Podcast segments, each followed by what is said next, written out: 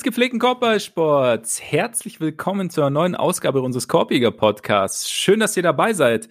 Ihr habt auch ehrlich gesagt ein bisschen Glück, dass ihr dabei seid, weil ich habe schon lange überlegt, weißt nach so einer Woche mit fünf Niederlagen, zwei Knieverletzungen, habe ich schon überlegt, ob es sich jetzt lohnt zu sprechen. Aber am Ende sind wir natürlich höchst professionell und deshalb sitze mir auch heute wieder gegenüber der wie jede Woche immer und jederzeit unvoreingenommene Ole Frags. Mein Name ist Max Marbeiter und Ole, nicht zu den Bulls jetzt, sondern eher in deine Richtung. Wie heiß bist du auf die Twin Towers? Robert Williams, Ball Ball? Ja, schwierig. Wann, wann darf Ball Ball denn mal spielen? Aber eigentlich, ich meine, gut, sie, sie hatten es ja auch letzte Saison schon mit Taco Fall. Ball Ball ist natürlich ja. ein deutlich besserer Shooter, also klar. Eben, ich, kannst also, breit machen. Brauchen die Celtics ja auch, ne? eben. Also so mal ganz ähm, kurz fast seriös. Ich finde ja Bull Bull irgendwie schon interessant. Ich glaube jetzt nicht, dass er bei den Celtics irgendwie reinpasst, aber wenn man so groß ist und so gut werfen kann, dann ist es ja vielleicht sogar irgendwann möglich, wenn man ansatzweise stabil bleibt vom Körper her, dass man irgendwo eine Rolle findet. Aber wann, wann und wie das sein wird, keine Ahnung. Ich glaube, die Celtics haben das ja jetzt eher rein aus, aus finanziellen Gründen sich an diesem, an diesem Trade beteiligt und äh, ob, ob er mal für die Celtics spielt, mal gucken. Mal gucken, genau. Also der Vollständigkeit halber, es gab eben diesen Drei-Team-Trade zwischen den Nuggets, Celtics und Spurs. Spurs, genau. Brent Forbes zu den Nuggets, Ball Ball und PJ Dozier, der sich das Kreuzband gerissen hat, zu den Celtics. Und die Spurs bekommen den Pick, ne? Und Juancho Hernandez. Ah, genau, das war quasi die, die Salary-Einsparung der, der Celtics. Äh, irgendwann, irgendwas zu dem Trade, was dir einfällt, abgesehen von Bull Bull, ist interessant? Irgendwas, was, wo du sagst, okay, Brent Forbes ergibt jetzt Sinn für die Nuggets oder? Ja, also eigentlich einfach nur das. Ich meine, die, die Nuggets haben so einen dermaßen erbärmlichen Supporting Cast momentan, also gerade gerade von der Bank, äh, wenn man sich da jetzt momentan Spiele von ihnen anschaut, ist irgendwie eigentlich fast immer der gefährlichste, der reinkommt, ist, ist Bones Highland, so der Rookie, der mhm. aber halt irgendwie 37 Prozent aus dem Feld trifft. Und also der hat Spiele, wo er irgendwie ganz gut aussieht, zum Beispiel jetzt gegen die, gegen die Lakers war er halt nice, aber hat auch Spiele, wo er einen von zehn trifft und äh, ich wenig beiträgt. Und ansonsten kommt halt aber auch kein Scoring von der Bank. Und also Brent Forbes löst da jetzt bei weitem nicht alle Probleme, aber jemand zusätzliches, der reinkommt und ein paar Würfe versenken kann, finde ich jetzt, finde ich jetzt nicht verkehrt aus Sicht der Nuggets, zumal sie ja dafür niemanden abgegeben haben, der diese Saison irgendwas beiträgt bei ihnen. Ja, eben. Also im Prinzip haben sie einen, der, der spielen kann auch, also ja. der, der fit ist sozusagen. Und, ich meine, Und das, das, ist ja, im Backcourt selten bei ihnen. Ja, eben, eben. Also von der, allein, allein deshalb lohnt sich schon, wie gesagt, aus Celtics Sicht, ähm, abwarten, oder? Also wie, wie es weitergeht. Und du hast ja schon gesagt, es ging eher darum, irgendwie Salary einzusparen. Und bei den Spurs wäre das Riesending, dass sie mal wieder einen Mid-Season-Trade gemacht haben, oder? Ja. Also, aber macht es jetzt auch nicht, nicht groß ja, ich glaub, wahrscheinlich. Der letzte, den sie gemacht haben, war ähnlich signifikant, oder? Also da, da ging es auch um irgendwelche absolut legendären Spieler. Ich habe leider gerade vergessen, um wen. Ich habe es auch nicht mehr im Kopf, aber es ist, ja. Es war so ein ähnlicher Blockbuster. Ja, genau, genau. In San Antonio, die großen Dinge passieren eher im Sommer, wenn man Zeit hat, sich zu überlegen und zu gucken. Ähm, genau. Grundsätzlich soll es halt aber gar nicht unbedingt nur um Trades gehen oder viel um Trades gehen, sondern wir besteigen wieder den Bandwagon. Es geht nach Cleveland, beziehungsweise ihr habt uns nach Cleveland geschickt. Danke dafür. Hat Spaß gemacht. Darüber werden wir heute sprechen. Worüber wir nicht sprechen werden. Kevin Durant und seine Knieverletzung und den Cam Reddish-Deal, denn das haben wir schon getan. Am Montag bei Patreon. Patreon, ne? Denn da gibt es nämlich diese Seite patreon.com slash Podcast und Korbiger mit. Hi. Vollkommen richtig. Dort könnt ihr uns unterstützen mit monatlichen Beiträgen, wenn ihr das wollt und wenn wir, wenn ihr findet, dass das, was wir hier tun, unterstützenswert ist. Vielen, vielen Dank an all die es schon tun und gleichzeitig gibt es eben extra Content. Also wir haben da unser Format 25 Minutes or Less. Da sprechen wir dann über aktuelle News, über Themen, zum Beispiel Knieverletzungen von MVP-Kandidaten Schaut da also gerne mal rein, wenn ihr wollt. Und bevor wir zu den Cavs kommen, hat mir Ole aber gerade gesagt, er würde gern noch zwei, drei sick Sätze verlieren zu Frank Vogel, der angeblich auf dem Hot Seat, Seat sitzt. Und da der Rand ja oft meine Aufgabe ist, wobei letzte Woche ja, gab es ja auch schon einen kleinen Rand von Ole, also Ole hat einen Lauf. Und damit würde ich einfach sagen, die Bühne gehört dir. Okay, also der Vollständigkeit halber, ähm, Sie haben es also es ist ein Bericht von The Athletic, der letztendlich aussagt, dass Frank Vogel momentan um seinen, seinen Job coacht und dass er äh, evaluated wird on a game-to-game basis. Das ist, das ist so die Formulierung, wo ich dachte, das kann eigentlich gar nicht euer Ernst sein, weil das halt, also ähm, die Aufgabe von einem Coach ist ja normalerweise nicht ausschließlich ähm, nach einer Auszeit das richtige Play anzusagen. Also vor allem in einem Team, wo du halt LeBron hast, der die Entscheidung sowieso ja. alleine trifft. Oder Westbrook, der die Entscheidung sowieso, sagen wir mal, überwirft. Ne? Also, er trifft auf jeden Fall auch irgendwelche Entscheidungen. Das ja. ist ja, die Lakers ja. sind jetzt nicht, nicht Team, hey, Coach, sag jedes Play an. Oder Coach, was du jetzt in einem Sideline-Interview sagst, das ist, das ist ausschlaggebend. Aber danach evaluieren wir dich. Also diese Prämisse halte ich schon mal für ausgemachten Schwachsinn. Ähm, selbstverständlich. So, man weiß ja nicht, von wem die Formulierung kommt. Ich tippe mal, sie kommt halt von irgendwem aus der Organisation, der das gegenüber die Athletic äh, lanciert hat. Also normalerweise, wenn, wenn die Kollegen dort sowas in der Richtung schreiben, dann denken sie sich das ja nicht selbst aus, sondern haben es halt von irgendwem. Vielleicht ist es auch von, von Klatsch, von irgendeinem Spieler, vielleicht ist es auch ein Front Office, keine Ahnung, aber jedenfalls, was ich mir dazu halt denke, erstmal ist, dass ähm, wenn es schon an so einem Punkt ist, wo die Lakers eigentlich denken, hm, ja, einzelne Spiele machen jetzt den Unterschied, ob wir den behalten, dann sollten sie ihn längst rauswerfen. Also, weil dann mhm. ist es, dann hat er ja schon verloren. Dann ist ja diese ganze Situation ja. für ihn nicht mehr zu retten und vor allem hat er ja als, als Coach dann offensichtlich auch nicht das Standing, was es braucht, um den Kurs zu korrigieren, sage ich mal. Jetzt mal ganz abgesehen davon, ob das sportlich überhaupt möglich ist. Das, äh, da spielen ja noch ein paar mehr Faktoren mit rein und auf viele hat er überhaupt keinen Einfluss. Aber wenn wenn quasi nach außen signalisiert wird, okay, jedes Spiel könnte jetzt über seinen Jobstatus entscheiden, dann hat er da nichts mehr verloren. Also ganz ehrlich, dann, dann kann er aus der Situation, glaube ich, nichts mehr rausholen. Und äh, keine Ahnung, es, es, es sind halt viele Sachen, auf die der Coach überhaupt keinen Einfluss hat. Und irgendwie die Art und Weise, wie das formuliert ist, die Art und Weise, wie, wie das ja offensichtlich einfach ein Bauernopfer ist, äh, macht einen irgendwie betroffen, finde ich. Also, weil die ganze, die ganze Zeit, die Vogel da ist, ist ja schon irgendwie ein bisschen, sagen wir mal, holprig. Also er war damals die dritte Wahl, als sie ihn geholt haben. Sie wollten erst Monty ja. Williams, dann wollten sie Tyron Lue. Dann haben sie stattdessen ihn bekommen. Dann ist er in der ersten Saison Meister geworden, hat es letzte Saison geschafft, obwohl sie über mehr als die Hälfte der Spiele ihren besten Verteidiger nicht hatten, dass sie trotzdem die zweitbeste Defense der Liga waren. Also eigentlich massiv beeindruckend.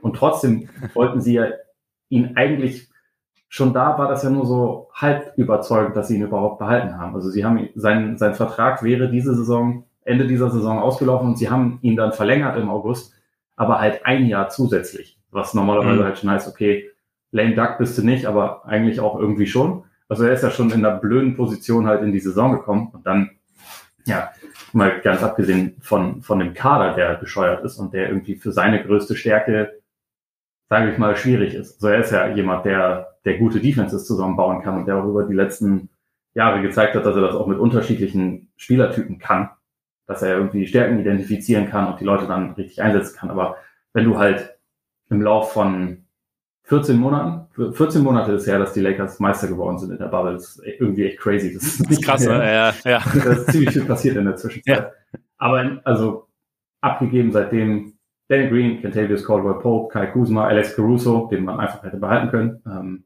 weil das nur ein finanzielles Ding war. Das war ja nicht mal an dem, an dem Westbrook-Trade beteiligt und so. Und das sind nur einige Namen, aber das sind ja die Leute, die auf dem Flügel verteidigt haben. Und dann ja. irgendwie hinzugehen und zu sagen, ja, äh, Vogel Frank, du hast das ja vielleicht zwei Jahre lang ganz gut gemacht, aber jetzt die Defense ist blöd, weil sich unsere Spieler teilweise nicht anstrengen, weil sie teilweise nicht verteidigen können. Das ist deine Schuld. Weil du hast den Kader zusammengebaut oder was auch immer. Also es ist irgendwie, ist irgendwie einfach so ein typisches Lakers-Ding. Und sie haben jetzt keine, eigentlich quasi keine Option mehr, was sie sonst machen können. Also schmeißen sie halt den Trainer raus, weil der ist bestimmt schuld.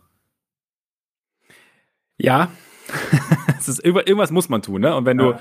wenn schon keiner Taylor Horton Tucker haben will und dafür seine Superstars opfern will, dann musst du halt, dann ist halt der Trainer irgendwann dran. Aber ist, genau, genau das ist ja der Punkt. Ich meine, du, du holst einen Trainer und der ähm, mit, mit gewissen Stärken und beraubst ihn dann, wie du sagst, sozusagen seiner Stärken, indem du quasi ihm Spieler gibst, bei denen ja jeder sagt vor der Saison, das ist ja nett, dass die, dass die alle werfen können, aber die können halt jetzt nicht richtig verteidigen. Und jetzt müssen wir halt mal schauen, ob die Lakers das als Team irgendwie hinbekommen, weil Frank Vogel das in den letzten Jahren ja auch gut hinbekommen hat. Und ich weiß noch, während seiner ersten Saison haben wir uns ja auch überlegt, so, oder vor seiner ersten Saison, als er gesagt hat, wir wollen eins der besten Defensivteams der Liga werden, haben auch viele gesagt, so, hm, mal schauen. Es hat dann funktioniert über zwei Jahre, aber ich glaube, damals war eben auch noch nicht so bekannt, wie gut Alex Caruso theoretisch verteidigt. Äh, damals war, war, wusste man noch nicht genau, wie sich das alles zusammensetzt. Und jetzt hast du aber halt, ja klar, jetzt hast du halt diese, diese Offensivspezialisten sozusagen und hast dann, wie du sagst, halt diesen einfach, diesen Kader. Und nur weil alle sagen, muss es nicht stimmen, aber irgendwo die, also bei dem, bei diesem Kader hat jeder vorher gesagt, okay, mal, mal sehen, wie das irgendwie funktioniert. Dazu diese ganzen Verletzungen. LeBron war eine Zeit lang raus, Davis ist jetzt gerade raus. Ja. Also ich bin mir auch nicht sicher, ob der Coach jetzt wirklich derjenige ist, der da die Hauptschuld trägt. Also sicherlich leistet er seinen Beitrag, sicherlich kann man dann irgendwie drüber streiten man weiß, oder drüber sprechen und man weiß natürlich nicht, was intern abläuft. Nur, ja, das ist dann halt immer so, es, es wirkt, wie du sagst, so ein bisschen so wie ein, wie ein Bauernopfer und vielleicht ist Standing halt auch einfach immer so eine Sache. Ja. Er damals, als er gekommen ist, wie du sagst, hat auch nicht gesagt, ah ja, Frank Vogel, haben wir uns gedacht, passt gut, ne? Aber ähm, irgendwo, ja. Ja, wenn du, ähm, wenn du, ähm, äh, um das mal für, für Süddeutsche äh, richtig zu formulieren, wenn du einem Koch ranzigen Analogkäse hinlegst, dann kannst du dich nicht darüber beschweren, wenn die Käsespätzle nicht, nicht so schmecken, wie du das gerne hättest. Und irgendwie, ja. also ja, ja irgendwie ist es ein bisschen so, ohne jetzt zu sagen, dass er irgendwie diese Saison perfekt Job macht. Also glaube ich nicht. So unter anderem halt wie lange, wie lange irgendwie die Andre Jordan Teil der Rotation war und man irgendwie mit zwei nicht Floor Spacing Bigs plus Westbrook gespielt hat. So, das, ja. das war halt, ja. glaube ich, ein bisschen kurzsichtig und sicherlich nicht richtig, aber es ist halt, wie gesagt, dann auch teilweise einfach dem, dem Kader geschuldet, den, den man ihm dahingestellt hat. Und äh, deswegen jetzt, also ich glaube, es hat dann jetzt wahrscheinlich einen Punkt erreicht, wo man ihn dann gehen lassen muss. Mhm. Ähm, Vogel wird dann wiederum schnell, ja, wahrscheinlich der, der, der heißeste Free Agent auf dem Coaching-Markt, glaube ich. Also, weil er halt in Wirklichkeit schon über die Jahre gezeigt hat, dass er ein guter Coach ist. Und die Frage ist halt, ob die Lakers jemanden finden können, der jetzt aus der Mixtur, die sie da haben, dann ein Top-Team machen kann oder ob es halt einfach mhm. so ist und ob es dann ein ein äh, Versuch der, der irgendwie der, der, Hilfe ist, der aber einfach nicht, ähm, nicht wirkungsvoll bleibt, weil, also ich sehe zumindest das nicht so richtig. Es wird natürlich besser werden, wenn Davis wieder da war. Also ich habe es mir auch mal angeguckt, so dass das Defensivrating, wenn er auf dem Court stand, die Saison ist bei 108. Das ist jetzt auch nicht Elite, aber es ist deutlich besser als das, was sie, was sie so als Team sonst fabrizieren. Das wird natürlich helfen, wenn er wieder da ist. Auch wenn sie dann sagen, okay, Davis, du bist unser Fünfer, LeBron, du bist der Vierer und eigentlich wahrscheinlich der Backup-Fünfer. Und wir, wir, wir brauchen Dwight Howard nur noch in speziellen Matchups gegen bestimmte Gegner und ansonsten gehen wir erstmal so damit. Das wäre ja schon mal ein Anfang und ich glaube, sie können dann auch besser sein, als sie jetzt gerade sind. Aber die Frage, ob man dann aus dem Team, was sie da haben, ohne irgendwelche ganz, ganz großen Deals, wo ich echt nicht so wirklich weiß, wo die herkommen sollen, ähm, ob man aus dem Team eins machen kann, was dann wirklich gefährlich ist Richtung Playoffs. Da bin ich mir halt, ich weiß es nicht, ich, ich wüsste nicht, wie das funktionieren soll, aber ich meine, ich lasse mich da auch zur Not überraschen. Momentan ist es wirkt halt irgendwie so, ja, keine Ahnung, irgendwie ist scheiße und alles ist blöd, aber dann lass uns doch den Coach rausschmeißen, weil das Front Office wird sich nicht selbst entlassen und die Spieler sind halt auch erstmal so da, wie sie da sind, weil wie gesagt, der, der Spielraum fehlt, um den Kader irgendwie grundsätzlich umzukrempeln. Natürlich können sie ein paar Sachen machen, Sie werden auch ja. dieses Jahr wieder ein, zwei Leute vom Buyout-Markt bekommen. Irgendein, irgendein Trade zaubern sie sicherlich auch noch aus dem Hut. Mal gucken, was das dann wird. Aber äh, wie gesagt, um das so grundsätzlich umzukrempeln, fehlt ja wahrscheinlich einfach die Flexibilität. Das ist vielleicht das Einzige, was ich mir jetzt aber so ein bisschen vorstellen könnte, dass man halt sagt, okay, wir haben es jetzt über die Hälfte, gut die Hälfte der Saison gesehen, dass äh, Frank Vogel jetzt aus dem Team nicht das rausholt, was wir gerne hätten. Und wir versuchen es jetzt halt einfach mit jemand anderem, weil uns die Hände gebunden sind im Prinzip, um, um die ganz großen Veränderungen innerhalb des Teams irgendwie voranzutreiben. Das wäre jetzt so das Einzige, ja, wo es dann irgendwie Sinn ergibt. Und wie du sagst, wenn man zu diesem Schluss kommt, sollte man ihn halt durchziehen. Also dann so irgendwie dieses, wir schauen von Spiel zu Spiel, ist dann halt auch so ein bisschen, bisschen unwürdig. Ja, gut, aber andererseits, vielleicht denkst du, okay, auf einmal kommt, kommt der große ähm, da kommt der Motivationsschub für den Vogel Frank, der dann der große Hurra-Moment. Auf, nee, weißt auf den also, geht und, und, das macht wie Eric Spoelstra und seine, seine Spieler einfach schubst, wenn sie nicht in dem, in dem richtigen Ort sind oder den Ball nicht, äh, nicht genug fordern. Vielleicht muss er einfach mehr Engagement zeigen an der Seite. Das kann, das kann natürlich sein. Oder Vielleicht einfach muss er auch geht auch. so winken, wenn, wenn, ja. wenn gegnerische Teams werfen. Also da gibt es ja. ja. schon noch alle möglichen Sachen, die er anders machen kann Eben. und muss. Mehr, mehr geben, mehr geben auf jeden Fall. Ja. Nee, aber ich hatte eher so gedacht an diese Glühbirne, die angeht, weißt du? So eher, oh, ich spiele jetzt äh, die und die Rotation, beziehungsweise wir laufen jetzt die und die Plays oder wir ähm, machen, passen unsere Schemes so und so an. Ja. Keine Ahnung, aber Lakers halt. Ja. Ich finde die Lakers, ich, find, ich sag's einfach mal so, ich finde die Lakers, wie sie einfach operieren, finde ich einfach scheiße. Ich, äh, also dieser Aktionismus ist halt krass, ne? Ja, weil man einfach, ich habe das ja, ich habe ja schon mal hier anhand des Beispiels Gary Payton II, habe ich ja schon mal gesagt, und Avery Bradley habe ich halt, nicht, dass die Warriors alles richtig machen, aber einfach, was ist denn so schlimm an Kontinuität und daran einfach mal zu versuchen, rund um Superstars was aufzubauen? Also, oder beziehungsweise, und du hast ja auch gesagt, man hat ja schon mal ein Mittel, man hat ja schon mal einen Weg entdeckt, der genau dorthin führt mit dieser Mannschaft, wo man hin möchte. Also, was ist denn so schlimm daran, einfach mal die Dinge also warum, warum sucht man immer irgendwo noch eine Abkürzung? Also es hätte ja, man hätte es ja einfach, man hätte es ja kontinuierlich einfach eine Strategie entwickeln, beibehalten und optimieren können. Aber nein, wir müssen, wir brauchen mehr Stars, es muss schneller gehen, es muss sicherer sein, weiß ich nicht. Und das ist halt einfach. Das ja, es muss vor allem der größtmögliche Name sein, ne? So, so weil ja. sie hätten ja in der Offseason auch nach allem, was man so lesen kann, sie hätten auch DeMar Rosen und Buddy Hield kriegen können. So, das wäre auch vielleicht ein bisschen viel Offense, bisschen wenig Defense, aber selbst wenn, das Team stünde besser da und sie hätten vor allem auch nicht ja. ihre ganze Tiefe abgeben müssen, um dann, um dann nachträglich irgendwie äh, auf Minimalverträgen die Leute zu verpflichten, die gerade noch irgendwo verfügbar waren, was ja viele ja. der Spieler, die sie haben, einfach sind. Also ohne, ja. ohne da jetzt irgendwie mega respektlos sein zu wollen. Aber das ist natürlich nicht die, die erste Auswahl, die man irgendwo hätte bekommen können. Und, naja, das, das ist halt der größte Name. Aber also es sind die Lakers, aber es ist ja auch, es ist ja auch LeBron, es ist ja auch Klatsch, man, es ist ja schwer, da dann überhaupt richtig auszubaldowern, wer da jetzt so der Hauptfederführend ist. Aber also den ja. Punkt, dass das, dass da niemand Bock hat oder niemand Geduld hat, auch nach der letzten Saison, man, man hätte ja sagen können, als wir alle fit waren, waren wir richtig gut. Also über die ersten Saisonwochen waren wir wahrscheinlich mhm. das beste Team der Liga, obwohl wir uns nicht mal angestrengt haben. Und dann gab es ganz viele Verletzungen.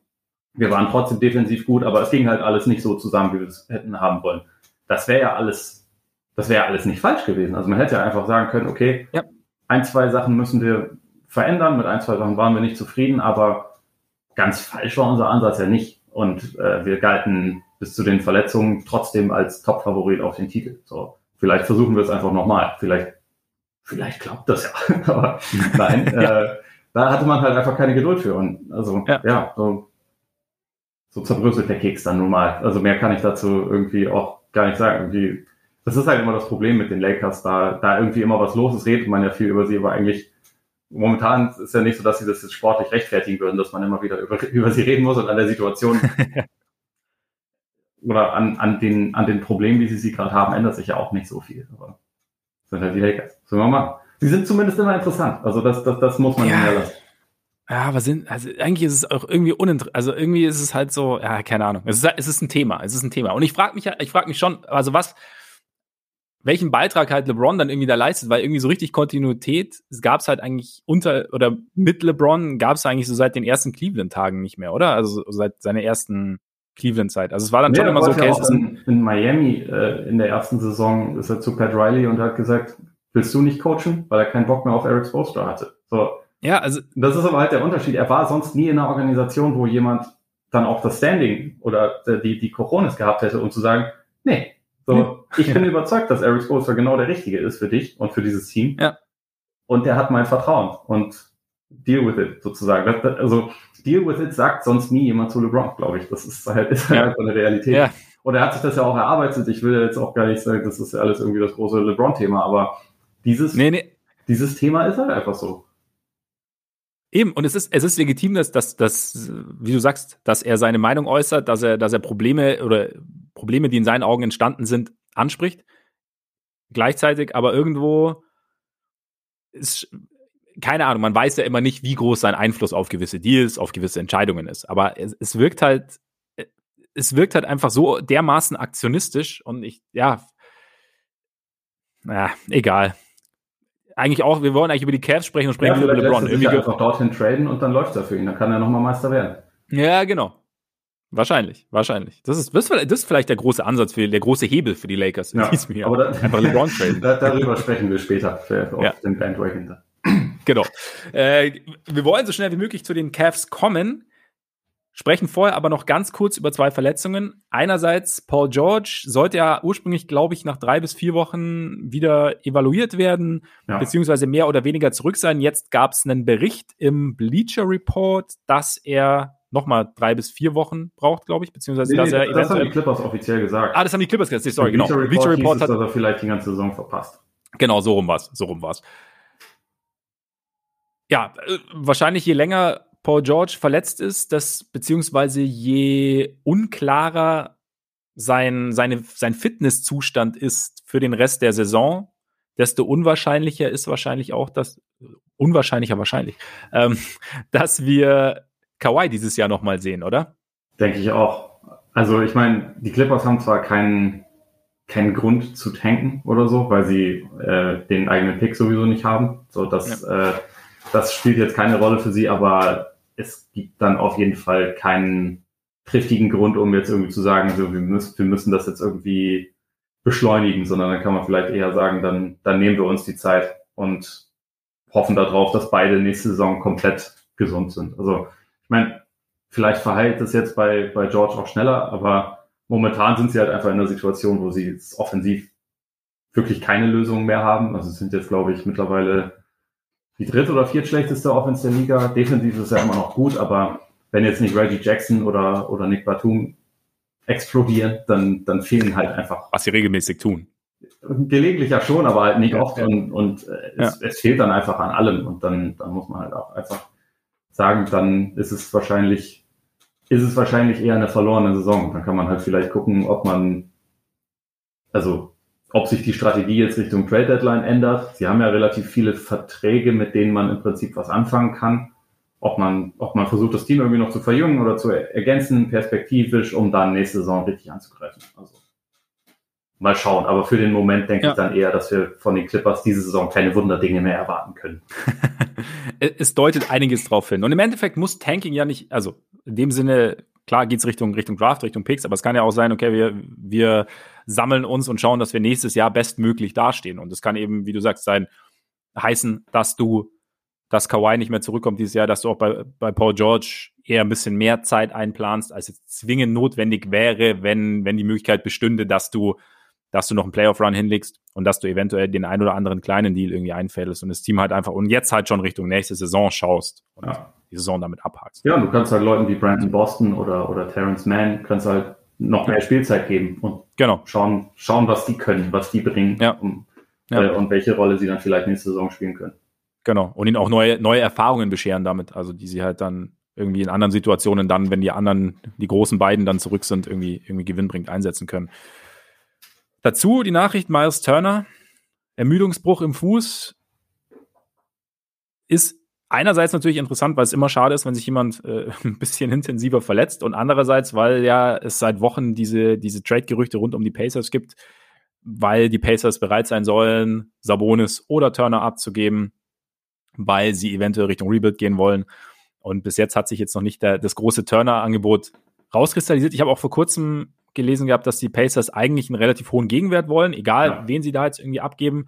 Und da ist jetzt natürlich, kommt die Verletzung natürlich nicht ganz, also eine Verletzung kommt natürlich nie gelegen, aber in dem Fall Ermüdungsbruch, ich glaube in zwei Wochen soll er sogar nochmal untersucht werden, fand ich. Also Ermüdungsbruch kann ja viel heißen, ne? Das ist ja jetzt nicht so Knochen durch und alles kaputt, sondern es kann ja auch irgendwie ein Haares sein oder so. Von daher ja. ähm, ist es, ja, muss man da einfach mal abwarten. Aber es ist natürlich bei einem großen Spieler Fuß Frakturen, egal wie groß, nimmst du natürlich nicht so wahnsinnig gern irgendwie als anderes Team. Und beziehungsweise da, das, das nimmt dir, glaube ich, als potenziellem Trade-Partner eine gewisse Sicherheit und du bist dann vielleicht auch zögerlicher. Und dann ist halt die Frage, was, was dann irgendwie an Gegenwert kommt. Wie, wie würdest du es denn so sehen als, als GM quasi? Würdest, würdest dich jetzt total abschrecken vor Turn oder würdest du sagen, ich meine, klar, du machst eh einen Medizincheck, aber.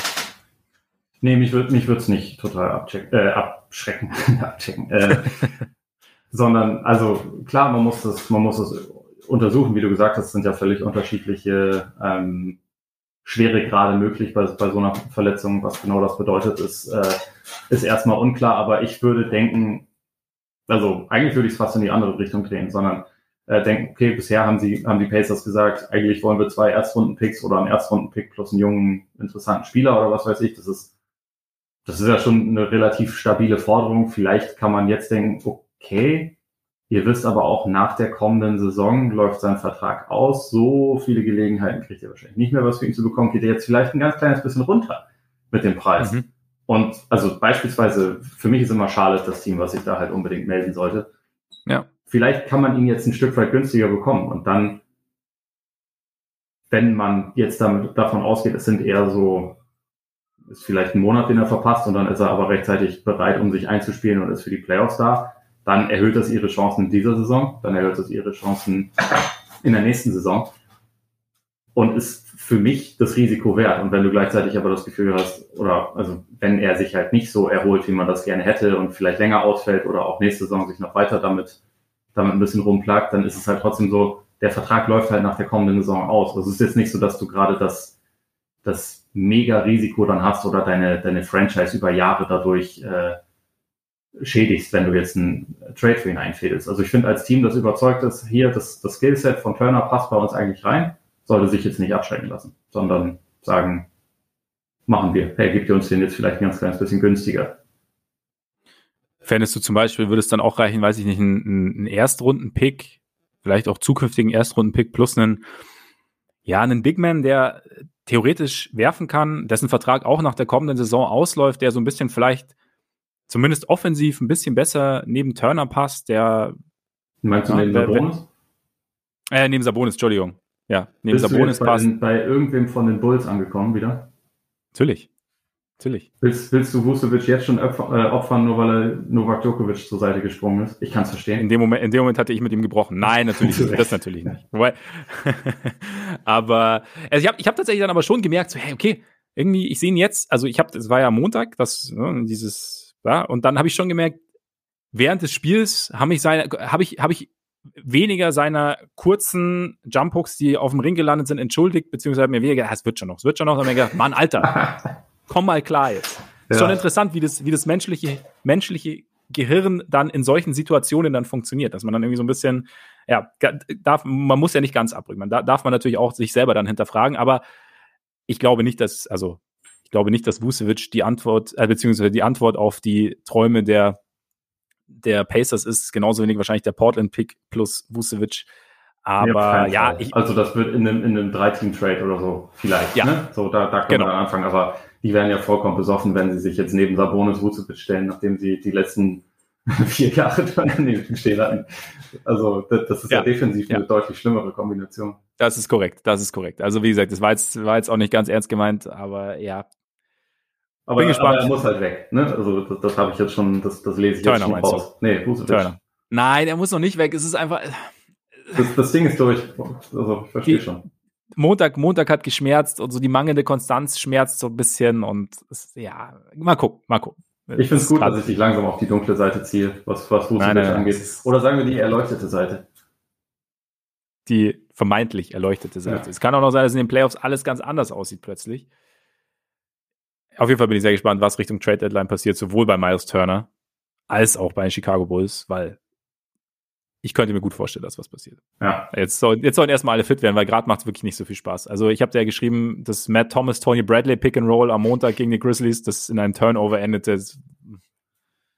Nichts gegen die beiden, aber es sind halt nicht die beiden, von denen du jetzt erwartest, dass sie ein Pick and Roll laufen unbedingt. Ja. Wenn du momentan am Platz 1 der Eastern Conference stehst. Aber ich hatte so ein bisschen Jim Boylan Flashbacks, also Jim Boylan Phase Flashbacks, einfach weil, ja, weil einfach zu viele fehlen momentan. Also, wenn, ja, Cavs. Ich, ich glaube, während dieser Aktion, von der du, von der du geschrieben hast, hat mein, hat mein Wasserhahn einmal einfach einen, einen traurigen Tropfen abgegeben. Er hat geweint So, das, äh, Wahrscheinlich. Das kommt bisweilen einfach vor. Ja. Aber ja, reden, reden wir über die Cavs. Das, das macht reden mehr Spaß im Zweifel. Das macht auf jeden Fall mehr Spaß. Auch wenn, also wir haben sie ja Mitte Dezember habt ihr sie uns ja netterweise beschert und äh, dann ging es eigentlich mehr relativ schnell mitten rein in die heiße Covid-Phase. Ähm, und wir mussten eigentlich erstmal so ein bisschen die, die Durchseuchung der Liga abwarten, irgendwie, bis wir dann wirklich die Cavs dann wieder gesehen haben. Also gefühlt jeder war da auch mal raus. Dann gab es natürlich diesen bitteren Kreuzbandriss von Ricky Rubio. Ähm, wir haben uns das ein bisschen mehr Zeit genommen, reden deshalb jetzt über die Cavs, haben sie uns jetzt äh, und, und, haben jetzt alles mal zusammengefasst und wir haben ja diese Kategorie, ne? Wisst ihr ja hoffentlich noch vom letzten Mal, wenn ihr zum ersten Mal dabei seid, ich bete sie jetzt nicht runter, aber ich sage sie an, wenn sie dran sind. Und jetzt zu Beginn, weil das aus unserer Sicht sehr viel Sinn ergibt, fassen wir die Saison in ein paar Sätzen zusammen. Und ich weiß nicht, ich finde, man kann bei den Cavs so auch so ein bisschen fast Stichworte verwenden. Also Überraschung einerseits, weil ne, niemand hat irgendwie damit gerechnet. Also gerade mit diesem extrem großen Lineup mit äh, drei Seven-Footern im Endeffekt. Dann immer wieder Gegenwind, die ganzen Verletzungen. Äh, Rubio, dazu Sexton raus, ähm, Rondo kommt, Rondo ist wieder verletzt, Okoro raus eine Zeit lang. Und aber sie haben auch diese eine, eine gewisse Widerstandsfähigkeit, weil sie sich nach jedem Rückschlag eigentlich wieder gefangen haben und eine extreme Konstanz irgendwie, finde ich, über die Saison gesehen an den Tag legen und halt mittlerweile immer noch unter den besten Teams im Osten sind. Oder wie hast, wie hast du es jetzt so wahrgenommen in den letzten Wochen? Ja, auf jeden Fall. Also ich, hab, ich hatte mir auch ein bisschen Sorgen um sie gemacht, als, als Rubio ausgefallen ist, weil ich dachte irgendwie gerade so dieser, dieser zusätzliche Playmaker neben Garland, das hat schon irgendwie geholfen. Ähm, das war, das war schon ja. auch irgendwie wichtig, aber es gab halt eigentlich nur eine, einen kurzen Wackler und dann haben sie sich irgendwie sehr schnell wieder gefangen. Und also es war sinnvoll, dass sie Rondo geholt haben. Es ist, kein, kein perfekter, aber auf jeden Fall ein ordentlicher Ersatz, auch wenn er jetzt gerade ja selber ausfällt. Aber ja, ähm, ja sie, sind, sie sind unheimlich konstant. Diese, diese Defense hält halt irgendwie, selbst wenn ja. zwischendurch immer mal wieder Leute raus sind. Und äh, ich finde jetzt gerade über die letzten Wochen hat auch Darius Garland eigentlich nochmal einen Sprung gemacht. Also äh, absolut, ja. Das kommt dann natürlich auch ganz gut. Also irgendwie über die gesamte Saison ist das ja schon so erst neben Sexton, dann fiel Sexton raus, dann fiel neben Rubio, dann fiel Rubio raus und irgendwie er wächst so ein bisschen mit seinen Aufgaben gefühlt. Er ist natürlich auch einfach brutal momentan, was, was sein, sein Pull-Up-Shooting angeht und so. Aber ja, jetzt steht halt momentan, sie haben nach Miami das beste Point Differential im Osten. Hätte ich jetzt auch nicht unbedingt gedacht. Also im Osten ist in der Spitze ja eh alles unfassbar nah beieinander. Ja. Aber ich würde sagen, sie sind halt ähm, ja neben, neben Memphis die positive Überraschung der Saison eigentlich. Und äh, ich bin äh, durchaus beeindruckt von diesem Team. Also war ich ja irgendwie auch so direkt, ich weiß noch, als ich das erste Mal wirklich äh, ausführlich ähm, dieses neue Team und vor allem Evan Mobley gesehen habe, ich dachte so, hm, boah, ne, interessant. Aber dass sie ja. das dann halt irgendwie gleich über die gesamte Saison oder bisher jetzt über die halbe Saison so, so konstant auf dem Level halten und einfach ja nicht, nicht schlechter, sondern eher besser werden, das finde ich halt einfach sehr, sehr beeindruckend auf jeden Fall.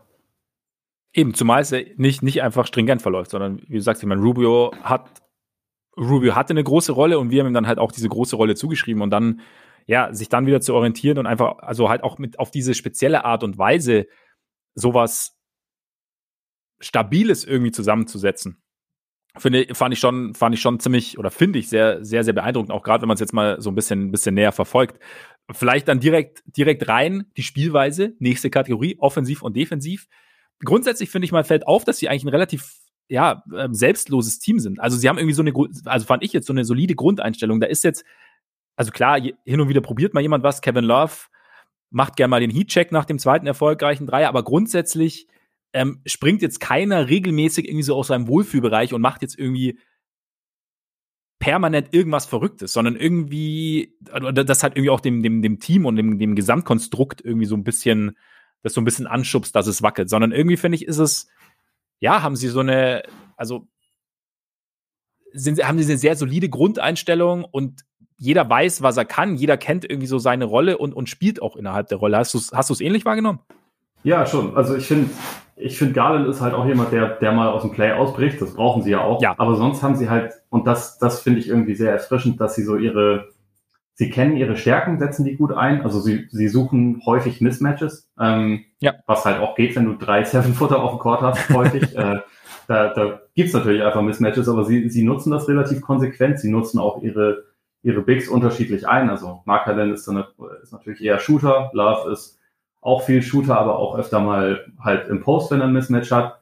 Äh, Mobley dafür auf der, aus der Mitteldistanz machen, was halt, also finde ich auch immer ganz interessant ist. Allen ist mehr so der, der Rollman und also was ich sehr cool finde und was halt vor allem, wenn man jetzt bedenkt, sie haben eigentlich gerade nur einen richtigen On-Ball-Creator, ne? Also sie haben eigentlich ja nur, nur ja. Garland und die anderen sind ja eher Leute, die was verwerten, aber was, was da mir sehr gut gefällt, ist, dass es halt viel Bewegung abseits des Balles gibt und viel, also gutes Ball-Movement. Man hat auch auf den, auf den großen Positionen gute Passer. Also Mobley ist ja jemand, der, der da, finde ich, schon gute Ansätze zeigt. Auch Love, wenn der reinkommt, der, du hast schon gesagt, er, er nimmt teilweise seine Heatchecks, aber er findet auch regelmäßig Leute. Also ich finde das immer absolut, absolut, ja. irgendwie sehr sehenswert, weil man das ja über die Jahre fast ein bisschen vergessen konnte, was für ein guter Passer der sein kann. Ja. Und sie nutzen irgendwie einfach ihre, ihre vorhandenen Stärken sehr gut aus. Also das, das, das finde ich irgendwie ganz geil, weil ich würde jetzt nicht sagen, dass die offensiv ein wahnsinnig talentiertes Team sind, aber sie, sie holen viel raus. Sie sind auch jetzt, ja. glaube ich, gerade die, die elf beste Offense der Liga und das ist, glaube ich, gemessen an dem, was sie da haben und wie ungewöhnlich sie auch sind mit ihren, mit ihren großen Lineups und mit wie wenig Spacing sie haben, ähm, ist schon, ist schon beeindruckend. Also nur, ja. nur zum Spacing kurzer Punkt. Die einzigen richtig guten Shooter, die sie haben, sind Darius Garland und Kevin Love. Also Lauri ist ein williger Shooter, aber er ist kein guter Shooter in dem Sinne. Nee. Also trifft, glaube ich, 33 Prozent oder so. Und es, ja, es spielt ja. sich ja sonst wirklich viel innerhalb der Dreierlinie ab, aber sie sind halt ungewöhnlich groß und, und nutzen irgendwie ihre Vorteile dann einfach sehr, sehr konsequent aus. Ja, und ich finde, sie nutzen halt diese, diese Gravity der Big Men halt sehr, sehr gut aus. Also bei Allen weißt du ja, wenn der einen Pick stellt, dass er relativ schnell Richtung, Richtung Ring ist. Bei Mobley ähm, hast du halt einfach auf diese Länge und eigentlich finde ich auch einen ganz guten Touch. Ja. Das heißt, also du musst halt, also die Defense muss sie halt auf jeden Fall ernst nehmen. Bei Lauri, klar, hast du das Ding, also er ist ein williger Shooter und er hat dann irgendwie, du willst ihn halt auch nicht heiß laufen lassen, weil, also egal wie viel er verworfen hat, es kann auch mal sein, dass dann ein, zwei dann doch fallen, wenn es dann entscheidend ist. Ja. Gab es ja auch ein paar Spielen, dass er, dass er gerade so gegen Ende dann noch, noch wichtige Dreier getroffen hat. Ja. Und im Endeffekt hast du dann, also kreierst du dadurch halt irgendwie auch so ein bisschen Spacing, auch wenn du nicht die ganz großen Shooter drumrum hast. Also dadurch, dass du halt in der Zone einfach zwei hast, die oder in und um die Zone rum zwei hast, auf die die Defense definitiv gucken muss. Und dann steht man Love irgendwie draußen, dann steht halt mal Laurie offen und hat einen, hat einen Dreier oder äh, Garland oder ähm, das finde ich eigentlich finde ich, machen sie ganz gut. Und sie haben halt auch, wie du sagst, Spacing per Design. Einerseits, weil sie sich viel bewegen, andererseits, weil sie halt auch ähm, schauen, dass es drin nicht zu eng wird, obwohl sie diese 3-7-Footer haben. Also ich finde, das machen sie eigentlich auch ganz gut. Gleichzeitig ja. finde ich aber auch, hattest du auch den Eindruck, dass es teilweise ein bisschen, bisschen statisch werden kann, weil du hast schon gesagt, im Endeffekt haben sie mit Garland nur einen On-Ball-Creator. Ich finde, äh, Brandon Goodwin fand ich jetzt eigentlich auch ganz, also zumindest explosiv, so als ja. jetzt Backup momentan ohne, ohne Rondo. Aber es ist halt so, so richtig Bergab-Speed, wenn man so sagen kann, hat eigentlich wirklich nur Garland. Und dadurch hast du es natürlich, und natürlich hast du diese Bigs, die ähm, ihre Qualität mitbringen, die die Defense irgendwie ernst nehmen muss. Gleichzeitig ist aber halt, ja, fehlt halt der Offense spielerisch halt so ein bisschen an Dynamik. Und ich fand, da gab es dann eben auch so Szenen oder so, so Phasen im Spiel gegen Sacramento oder gegen die Spurs, wo sie dann gegen Ende halt mehrere Minuten nicht gescored haben. Und da, da hatte ich so, so hatte ich den Eindruck, hat man gesehen, wo halt Problemat, eine Problematik liegt, die aber halt eher am, an der Art und Weise des Talents, das das Team mitbringt, äh, äh, darauf fußt. Hast du es auch so gesehen? Ja, absolut. Also manchmal, manchmal ist es dann einfach, äh, glaube ich, kommen halt diese, diese spielerischen Limitierungen schon ein kleines bisschen mehr zum Tragen. Und also ja. die, sie versuchen es dann auch, aber es ist halt schon einfach auch dann gerade so zum Ende des, Spiel, äh, des Spiels des Öfteren mal so, dass man ein Stück weit davon abhängig ist, dass Garland irgendwie aus dem Dribbling was kreiert. Und weil man ja. halt sonst irgendwie, also weil weil viele von den, von den Off-Ball-Sachen halt am Ende des Spiels dann teilweise nicht mehr ganz so gut funktionieren und so die, die Intensität der Defense auch ein bisschen hochgeschraubt wird und so. Und ähm, wenn dann dieser, dieser Quell der Pull-Up-Jumper mal so ein bisschen versiegt oder vielleicht auch der, der Weg jetzt für die, für die Lob-Threads, also für, für Mobley und, äh, und Allen zum Korb vielleicht ein bisschen ähm, voller ist, dass ja. es dann halt einfach ein bisschen schwieriger wird, an Punkte zu kommen. Deswegen, also wir sprechen ja auch noch über das, was sie, was sie im Team quasi brauchen können. Das finde ich relativ mhm. offensichtlich, was da, was da noch fehlt.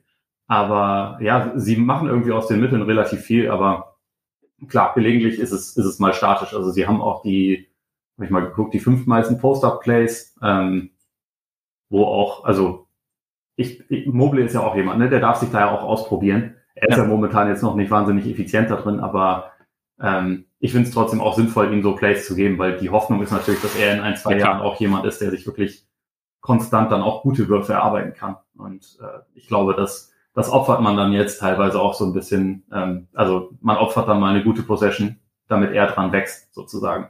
Und das, das finde ich eigentlich auch einigermaßen sinnvoll. Weil auf Dauer kann es nicht alles nur Garland sein, sozusagen.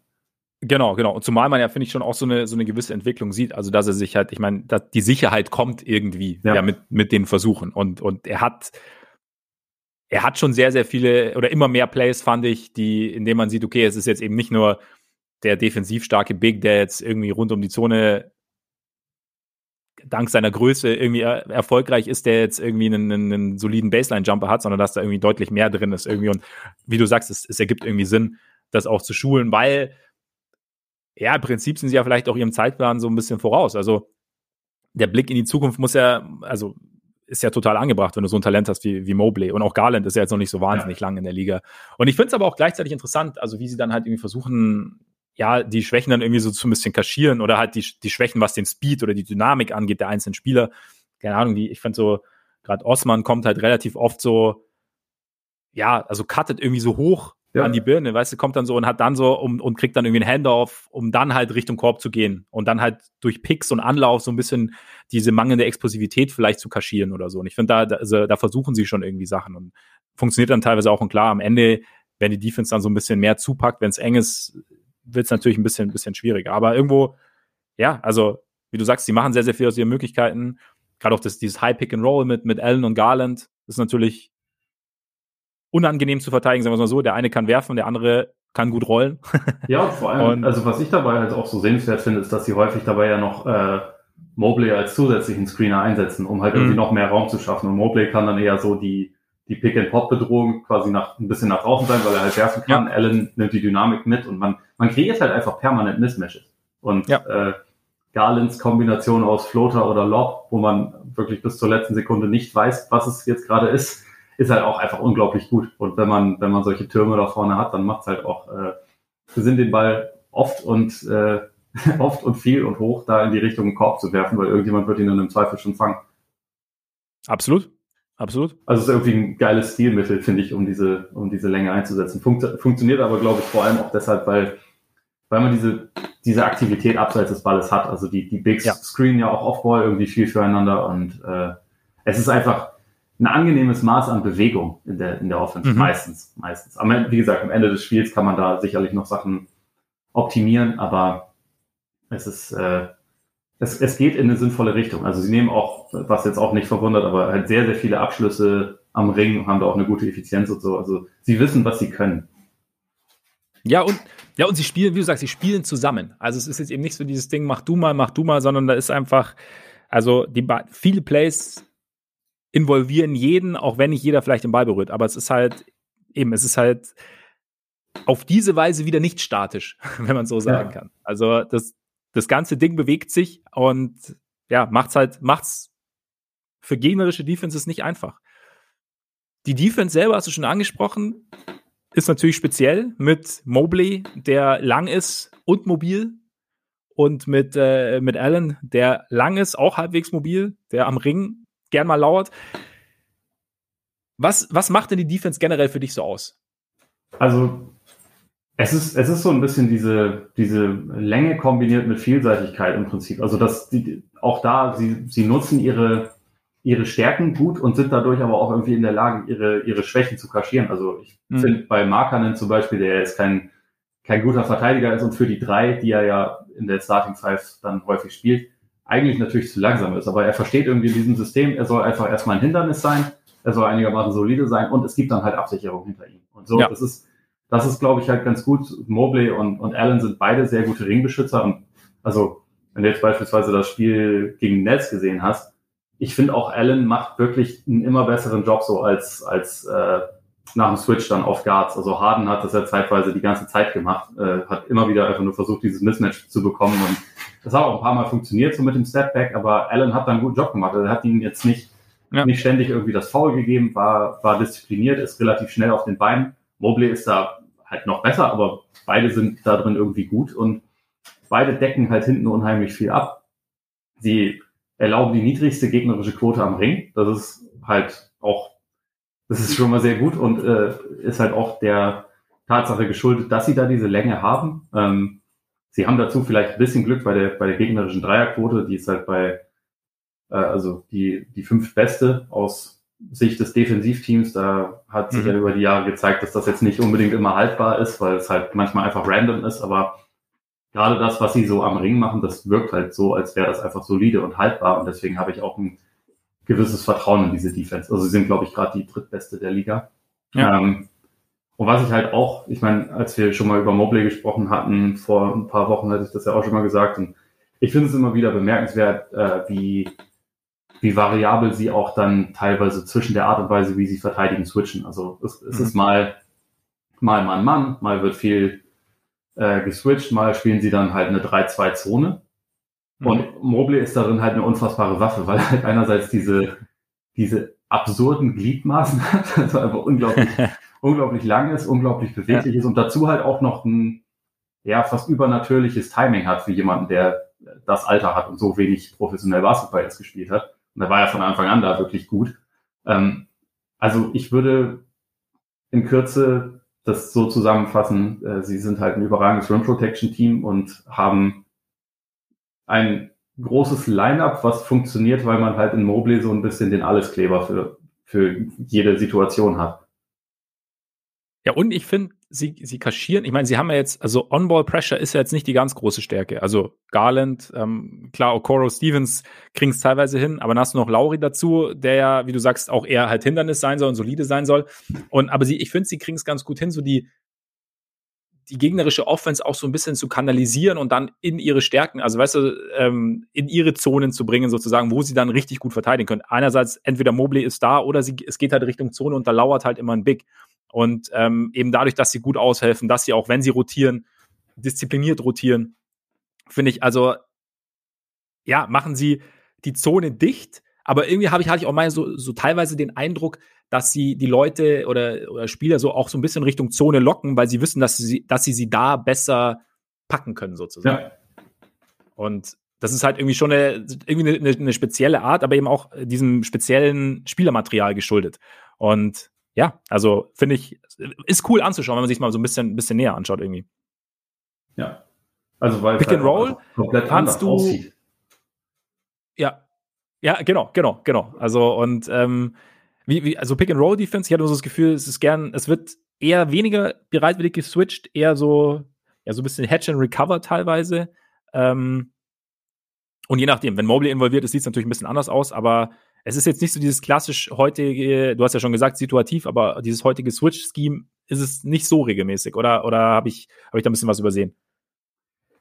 Ich glaube, dass sie das jetzt auch nicht unbedingt als Default haben, aber ja. Matchup-spezifisch gibt's dann teilweise, gibt's das dann teilweise schon. Und also ich finde, wenn es, gerade wenn es Mobley oder Allen sind, dann dann machen sie das schon häufiger mal ja. auch einfach in dem Wissen, dass die beiden damit halt zurechtkommen. Ich glaube, das, das äh, machen sie jetzt nicht mit allen Spielern, aber äh, das, das finde ich halt auch immer recht interessant, dass ich hatte zumindest den Eindruck, dass Gegner das relativ selten geschafft haben, jetzt dann mal jemanden wie Markanen wirklich zu attackieren. Also weil, mhm. weil die Cavs es irgendwie ganz gut schaffen, dass er halt in solchen, in solchen Situationen wenig involviert ist, was einen irgendwie verwundert, weil man immer denken würde, äh, wir versuchen das so zu manipulieren, dass wir halt den Guard dann gegen, gegen Marker in den Spielen haben. Aber irgendwie schaffen sie das immer ganz gut, ihn, ihn quasi so zu beschützen, dass es dann doch eher die, die beiden anderen Großen sind.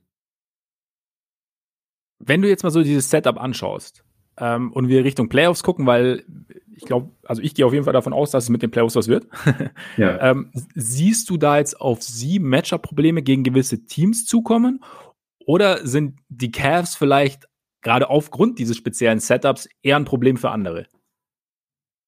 Das ist eine interessante Frage. Also ich, ich habe in, ihr, in ihre Defense eigentlich schon ziemlich viel Vertrauen, muss ich sagen. Ähm, ich glaube, Teams, die jetzt richtig heiß laufen von draußen, können schon ähm, können sie für Probleme, äh, vor Probleme stellen, aber das können, also Äh, das gilt ja gegen jede Defense im Prinzip. Also ja. das, das, ist halt einfach so.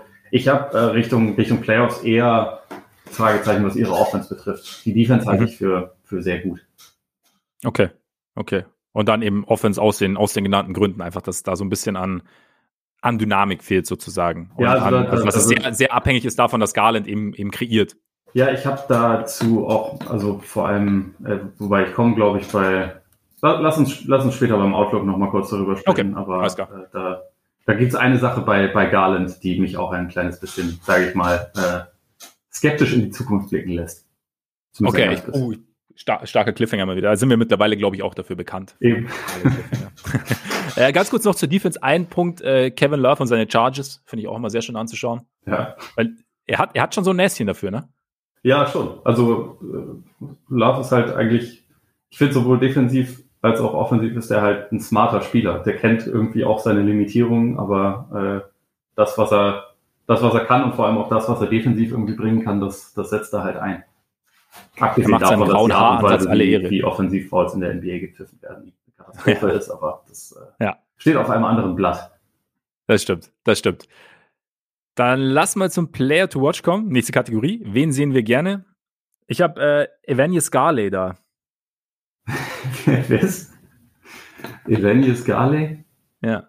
Ähm, Evan Mobley, Darius Garland, okay. Ja, ich konnte mich, ich könnte, konnte mich nicht ganz entscheiden, wobei ich habe dann am Ende. Dachte, das wäre ja, jetzt noch ein 10-Day-Contract, den ich verpasst habe. Nein, ich konnte mich nicht richtig entscheiden, aber du weißt ja, ich habe eine Schwäche für kleinere Spieler, deswegen ist bei mir am Ende Garland geworden, bei dir wahrscheinlich eher Mobley. Aber ja, ich habe ich hab aber auch beide da stehen. Ich wusste aber okay. auch, dass du Garland nimmst, weil ich äh, schon ein paar Tage mit dir Podcasts aufnehme. So ist es, so ist es. Aber also Mobley war aber, also je mehr ich geguckt habe, also Mobley war schon echt nah dran. Aber jetzt mal Garland, ich finde schon, ich finde schon, also gerade so wie er auch die letzten Spiele gespielt hat, so diese, diese Ruhe, die er irgendwie, finde ich, ausstrahlt teilweise. Also auch wie er, auch, also wie er sein Speed variiert, wie er mit, mit Geduld spielt. Ich meine, du hast angesprochen, dieser, dieses Twitter-Wesen aus Lob und, und ähm, Floater, aber auch generell, wie, wie er seine Pässe timet, auch im Pick and Roll, ähm, wie wenig Ballverlust er sich auch in letzter Zeit erlaubt hat. Also ich finde schon, dass er also sich zu einem, zu einem richtig, richtig guten Playmaker entwickelt hat.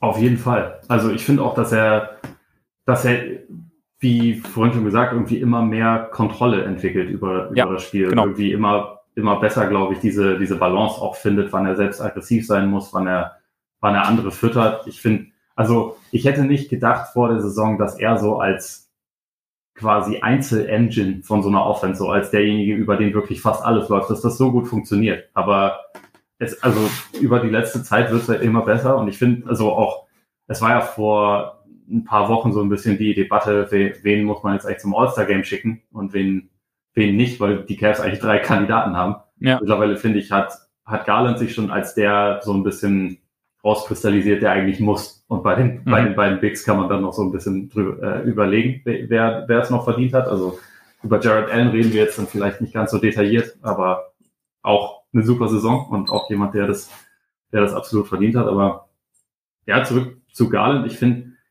diese Kombination irgendwie auch dann teilweise sehr flashy Pässen und ja. äh, gleichzeitig aber irgendwie auch ein sehr, sehr solides Handling, gutes Decision Making und so. Das ist für so einen jungen, jungen Point Guard schon einfach sehr, sehr eindrucksvoll, was er macht. Ja, also wie gesagt, diese, diese Ruhe irgendwie, dieses selten irgendwie überdrehen, wie du sagst, so diese alles, alles irgendwie er, er scheint wirklich viel im Griff zu haben. Und das finde ich, hatte ich jetzt, hatte ich jetzt so gar nicht auf dem Schirm. Und dazu kommt eben das, das Shooting und es ist halt auch seine, diese spezielle Rolle. Also ich meine, es ist halt, ich habe auch so gedacht, die, die Offense ist so ein bisschen in, in, in zwei Phasen eingeteilt. Also man versucht teilweise schon zu pushen. Also ihre Pace ist nicht wahnsinnig schnell. Ich glaube, sie sind an 22. Ein, ein Stat pro Bandwagon muss ich auf jeden Fall raushauen. ähm, und äh, von daher, aber es ist immer, ich habe so Eindruck, manchmal, so Garland versucht so ein bisschen, wenn es nicht funktioniert, nimmt er das Tempo raus guckt so ein bisschen, dann entweder Pick and Roll und er, er kommt irgendwie so an seine Spots und, und, und findet auch die anderen in ihren Spots. Und ja, also er, er hält die Fäden irgendwie in der Hand und das auf eine, eine für so einen jungen Spieler vor allem, aber auch allgemein auf eine sehr abgeklärte Art. Und ich mag halt, ich mag halt irgendwie, dass er auch so ein bisschen, er ist so ein bisschen crafty dabei, du hast die Pässe schon angesprochen, aber auch so mit, mit, seinen, mit seinen Dribblings. Und er ist irgendwie, also er ist ein, also ein Spieler ganz nach meinem Geschmack eigentlich. Ja, Wie, wie D'Angelo Russell in besser. ja, in, in effekt, regelmäßiger, effektiver vielleicht. Ja, so. und also ich, ich finde auch einfach mit besserem Decision-Making, als die ja. Angelo Russell jemals hatte. ja, okay, ja. Und Dynamik. Gut. Ja, und mehr Dynamik auf jeden Fall. Das stimmt, das stimmt.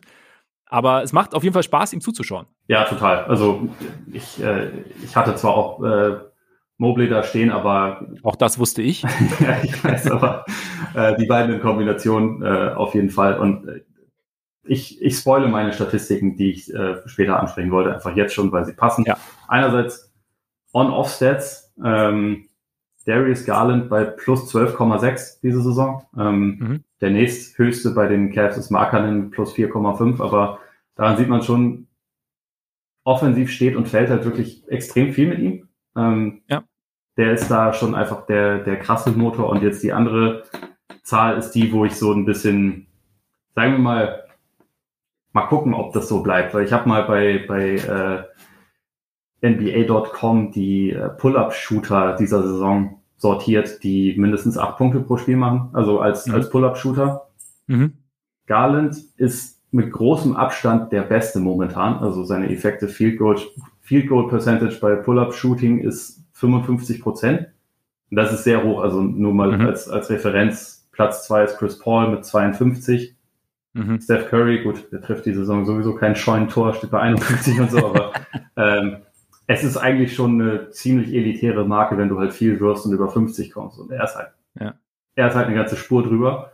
Und da bin ich halt einfach, bin ich mal ein bisschen gespannt, ob das sich so dann über eine ganze Saison bestätigt und ob das, also beziehungsweise ob wir jetzt einfach an dem Punkt sind, jetzt ist Garland so und so ist er dann jetzt auch für immer. Mhm. Oder ob das einfach auch eine, also ob wir jetzt gerade zu einem sehr guten Zeitpunkt über ihn sprechen, weil er gerade so im offensiv besten Lauf seiner Karriere einfach ist weil das ist, glaube ich, schon der Fall. Also ja, das ist wahrscheinlich der, der entscheidende Punkt. Also sehen wir den, den neuen Garland oder sehen wir die beste Version von Garland, ja. die aber nicht. Oder, nicht, oder nicht, beides, ne? Also es kann, kann ja beides stimmen. Ja, genau, genau, genau. Nee, also mit dem, mit dem Ansatz quasi, die, die nicht regelmäßig replizierbar ist, sozusagen, die halt, die quasi auf so einer Welle schwimmt. Aber nee, auf jeden Fall. Also muss, muss man sehen. Muss man sehen. Was macht denn, wenn du jetzt mal die Defense ausklammerst? Weil ich meine, über die Defense von Mobley haben wir schon ziemlich viel gesprochen und, und es ist ja wahrscheinlich so der, der auffälligste Charakterzug seines Spiels. Was macht Mobley für dich denn dazu noch zu so einem speziellen Spieler? Ich finde, dass er, abgesehen davon, dass er das beste Defensive Prospect als Big Man ist, seit Tim Duncan wahrscheinlich so als Rookie, ähm, dass offensiv irgendwie auch alle Tools schon da sind. Also er hat jetzt ja. noch nicht alles zusammengefügt und du hast jetzt nicht in jedem Spiel äh, merkt man ihn so richtig doll oder beziehungsweise funktioniert alles, aber in Ansätzen ist alles da und er hat auch schon viele gute Spiele gehabt offensiv. Also er hat das Ballhandling, was zumindest also in Ansätzen gut ist. Er hat ein paar Post-Moves. Er ist viel stärker, als er aussieht, weil also er sieht ja aus wie ein äh, so ein bisschen, bisschen Bull-mäßig ist jetzt übertrieben, aber schon noch sehr, sehr schlaksig. Aber ja. du kannst ihn halt trotzdem schwer bewegen. Und er wiederum kann dich im Post bewegen. Hat da irgendwie die richtigen Moves. Er hat einen Pull-Up-Jumper jetzt schon. Er hat irgendwie ein sehenswertes Midrange-Game, was ich sehr, sehr äh, vielversprechend finde. Und weil das halt auch bedeutet, er kann sich selbst Würfe erarbeiten. Das ist halt unfassbar wertvoll, wenn, wenn dein Big in der Lage ist, sich halt selbst Würfe zu kreieren, zumal, also nicht nur durch seine Größe, dass er halt über Leute drüber werfen kann, sondern dass er sich halt auch Platz verschaffen kann, dass er dribbeln kann. Er hat einen guten Touch. Also ich finde, er hat einfach unfassbar gute Anlagen. So abgesehen davon, dass er auch noch irgendwie ein guter Passer ist und so. Irgendwie, irgendwie ist halt einfach schon die, die, ähm, das Fundament für alles ist quasi gegeben. Es ist jetzt natürlich noch seine, seine Aufgabe, da über die nächsten Jahre reinzuwachsen, also in seinen Körper reinzuwachsen, in sein Spiel reinzuwachsen und so. Aber dass, dass er an dem Punkt jetzt einfach so viele Sachen schon so gut kann und ein klarer, klarer Plusspieler ist defensiv, ähm, das lässt einen, finde ich, schon so ein bisschen davon ausgehen, dass die Cavs halt einen Franchise-Player gefunden haben. Ja, es blitzen es blitzt alles auf, was noch nicht da sein muss, was aber wahnsinnig schwer zu lernen wäre, wenn es noch nicht da wäre. Ja. also, ja, genau. Er hat übernatürliche Instinkte teilweise. Ja, ja, genau. Also eben. Und es ist halt so, also man, man sieht, man sieht schon in Ansätzen einfach ein sehr, sehr rundes Spiel für ihn, auch, auch offensiv. Also und ja.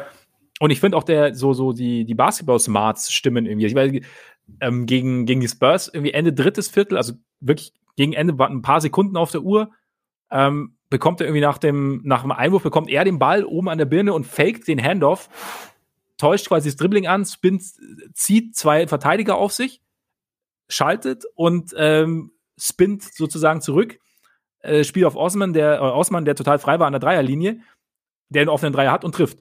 Und das sind halt so Sachen, also klar, das ist jetzt ein Play, aber für einen, für einen Rookie Center in der Situation, A, die, die Entscheidungsschnelligkeit zu haben, B, die Handles zu haben und dann auch die, die, die, die Körper, also die Moves sozusagen zu haben, das dann irgendwie so durchzuziehen, das sind halt einfach wahnsinnig gute Ansätze. Oder gegen die Grizzlies hat er irgendwie einen, also was Passing und Entscheidungsschnelligkeit angeht, bekommt er den Ball und registriert sofort, dass Allen ein Mismatch hat und spielt direkt auf Allen äh, in der Zone. Also das sind so einfach solche Sachen, ja, das kannst du mit der Zeit vielleicht lernen, aber wenn du, wenn du das natürlich, natürlich in dir hast und noch dazu dann diese körperlichen Voraussetzungen mitbringst, dann kann da was, was sehr Besonderes draus werden, irgendwie, finde ich. Ja.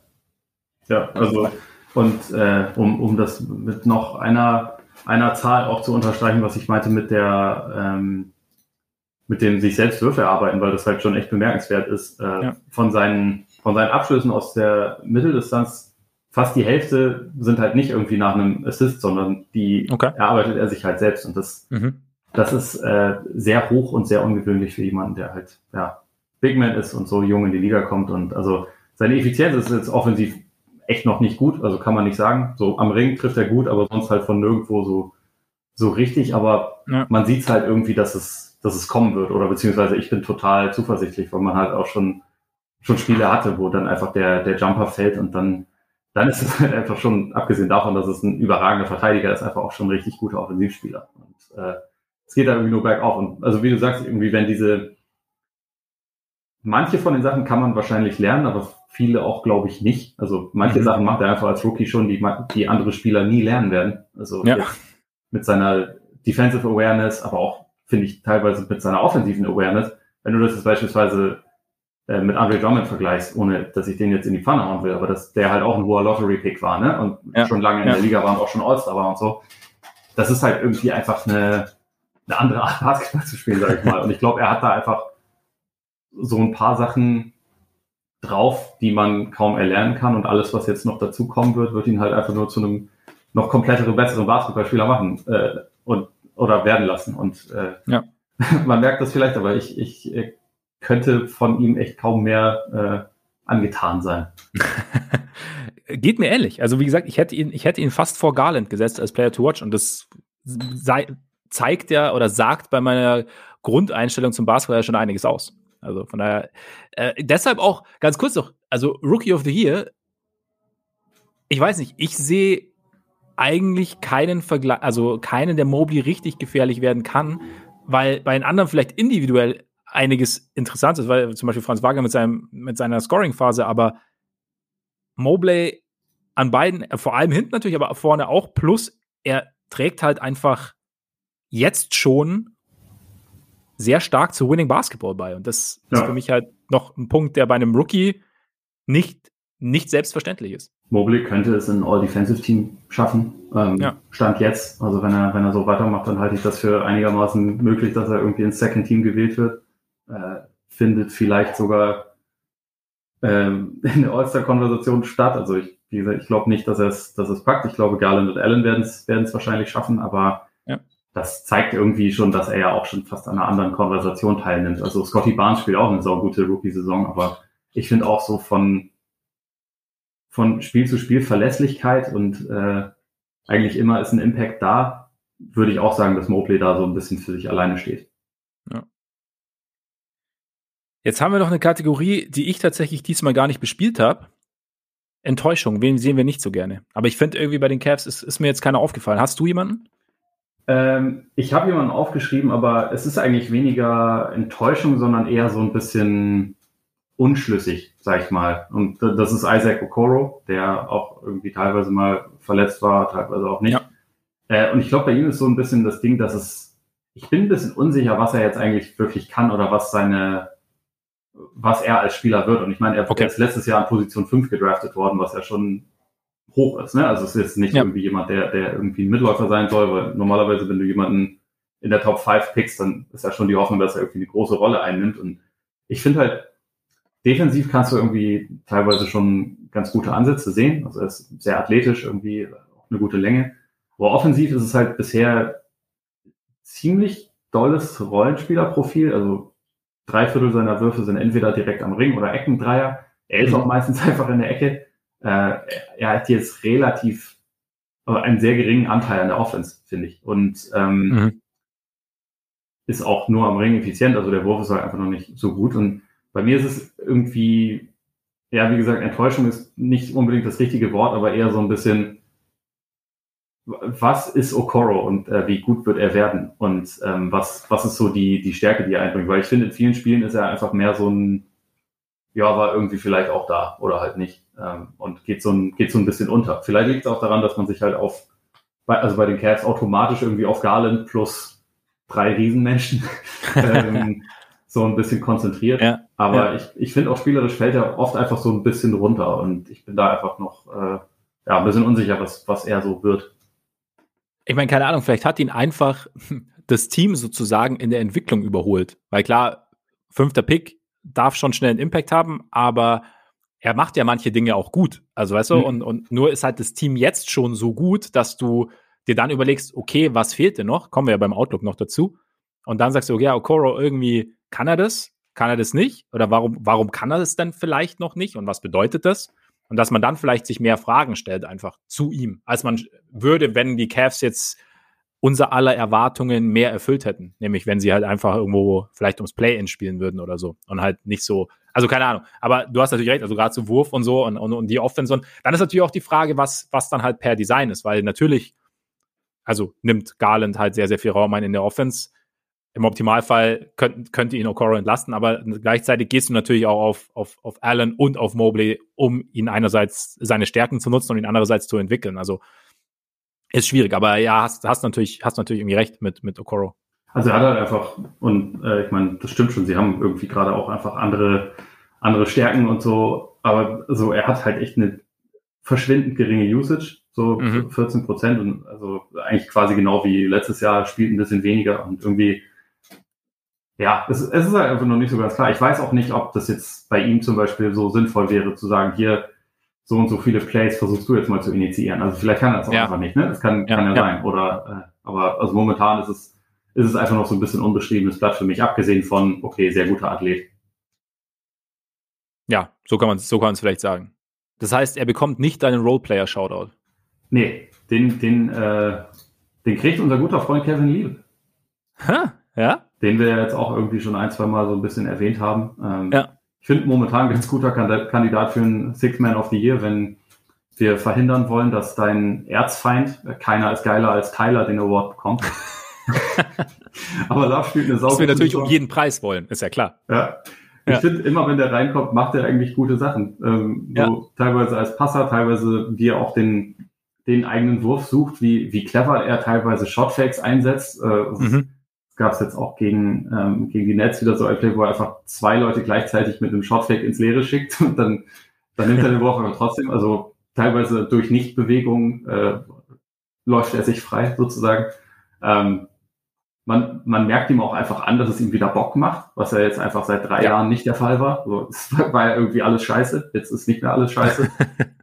Und äh, ja, also für mich ist das, ist das so die Antwort. Ich finde auch jedes Mal, wenn er reinkommt, hat man das Gefühl, okay, die, die Offense macht dadurch so einen, so einen kleinen Satz nach vorne auf jeden Fall. Defensiv natürlich nicht unbedingt, aber, aber offensiv Ja. bringt er einfach immer, immer irgendwie einen großen Mehrwert mit. Absolut. Und ich muss sagen, sein Passing, das macht schon Spaß. Also dieses, dieses, diese Gedankenschnelligkeit beim Pass ist Ja. schon für so, einen, für so einen großen Spieler ist schon, ist schon Hammer eigentlich. Was natürlich umso besser ist, also, dass er wieder Bock hat. Und da kann Mobley sicherlich oder im Gespräch auch die ein oder andere Sache lernen dann. Und Ja. das dürfte helfen. Aber ich hatte, ich hatte Love tatsächlich auch und ich wollte aber Lamar Stevens wollte ich auch noch kurz erwähnen. Weil Ja. der mir so, also als Okoro-Ersatz, als der am, am Ellbogen verletzt war, als Starter, echt, echt ganz gut gefallen hat. Also so ein bisschen so diese, diese Bully-Mentalität, so eine gewisse Aggressivität, Defense am Perimeter, was sie ja auch brauchen. Also war irgendwie und, und, und eine gewisse Vielseitigkeit in der Defense, hat, hat mir eigentlich auch ganz gut gefallen. Ja, definitiv. Also hat mich auch teilweise äh, positiv überrascht auf jeden Fall. Ist jetzt auch, äh, passt ein bisschen ins, ins äh, Problemfeld der Cavs Wings, ja. dass er jetzt kein Ballhandling mitbringt oder so und so auch nicht unbedingt der willigste Schütze ist, aber äh, ja. für, also die, die Rolle und quasi so der, der Okoro-Ersatz, das hat er, das hat er gut ausgeführt auf jeden Fall. Ja, absolut. Was mich wundert, ist Lauri. Was wundert dich bei ihm? Also erstens sein, sein Dasein? Sein, sein Dasein, genau. Nein, also erstens finde ich, dass er ja, eigentlich eine ähnliche Rolle hat wie in Chicago. So dieser, so, der, der so ein bisschen Aufbaushooter, der hin und wieder schon zum, zum Korb ziehen soll. Was sie natürlich deutlich besser machen als zum Beispiel, als die Boylan Bulls, ist, dass er sich auch bewegen darf und nicht einfach irgendwo an der Dreierlinie warten muss, bis er den Ball bekommt. Ja. Dass er schon auch mal ähm, sich auch Richtung Zonenrand bewegen darf, um dann wieder rauszugehen, vielleicht irgendwie so einen, einen Cut zu laufen und so. Also das macht natürlich schon mehr Sinn. Ähm, was mich dann aber, er ist halt, ich habe es vorher ja schon kurz gesagt, dass er einerseits wichtige Würfe treffen kann, aber andererseits eine seiner schlechteren Dreierversuch, äh, Dreier-Saisons spielt mit 32,5 Prozent bei sechs Versuchen.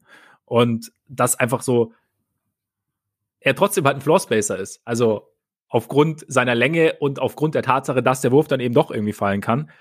Und eben, du hast, das hast du vorher schon angesprochen, dass er selten so richtig exponiert wird in der Defense, dass sie es einfach hinbekommen, dass er da seine Länge teilweise ausspielen kann. Also zum Beispiel, wenn er irgendwie abseits des Balls verteidigt, dass er dann Richtung Zone geht und dann so relativ gut als, als Rim Protector dann einspringen kann, im Zweifel. Und einfach, dass sie da irgendwie eine Rolle für ihn gefunden haben, die jetzt nicht zu groß ist, aber halt, ja, irgendwie, die irgendwie funktioniert, die teilweise aber auch eben nicht funktioniert, weil die Dreierquoten ja nicht so gut sind.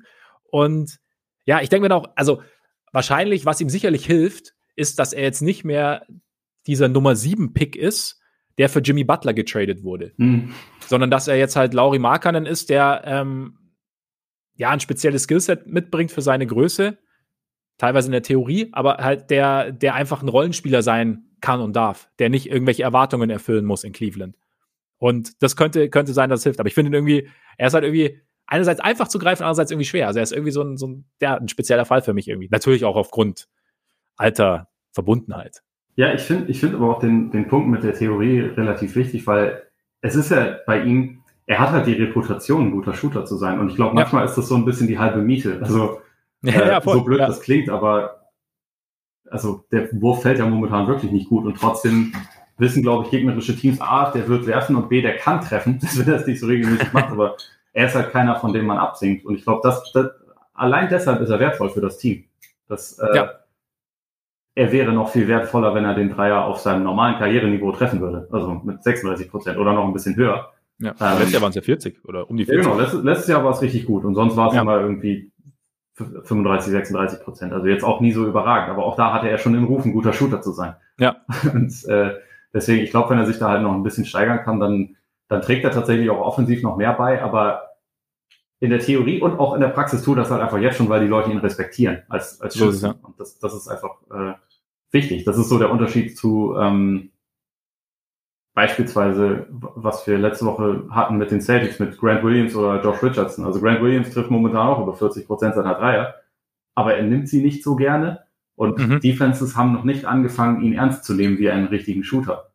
Und dann ja. verteidigen den einfach anders. Und das wird sich, wenn er die nächsten drei Jahre auch über 40 Prozent trifft und seinen Volumen ein bisschen steigert, dann wird sich das ändern. Aber momentan halt einfach noch nicht. Und Markanen steht genau auf der anderen Seite. Der Wurf äh, fällt im Moment nicht gut rein, aber die Leute nehmen ihn halt ernst als Schützen.